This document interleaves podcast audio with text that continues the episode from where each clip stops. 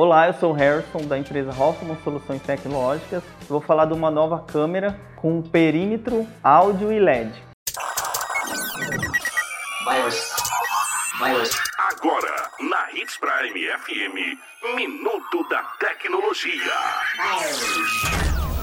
Tem um novo produto de uma linha Future que é da Intelbras. Eles produziram uma câmera, geralmente é utilizada é, em fazendas ou para ser utilizada em parques. Uma demonstração dela num perímetro onde tem uma piscina. Eles instalaram essa câmera e limitaram, fizeram uma cerca virtual em volta da piscina caso alguém ultrapasse ou pise nessa linha, a câmera é possível a gente gravar um áudio qualquer. Por exemplo, nessa câmera eles gravaram um áudio. É, não se aproxime. Aí quando a pessoa passa pelo perímetro, a própria câmera solta automaticamente esse áudio, não se aproxime. Essa câmera também pode ser linkada num sistema de monitoramento, por exemplo, se for um clube e ter uma guarita, essa câmera pode ser linkada lá e se alguém ultrapassar o perímetro, toca no dispositivo ou do celular ou do computador, alertando que tem alguém ultrapassando esse perímetro.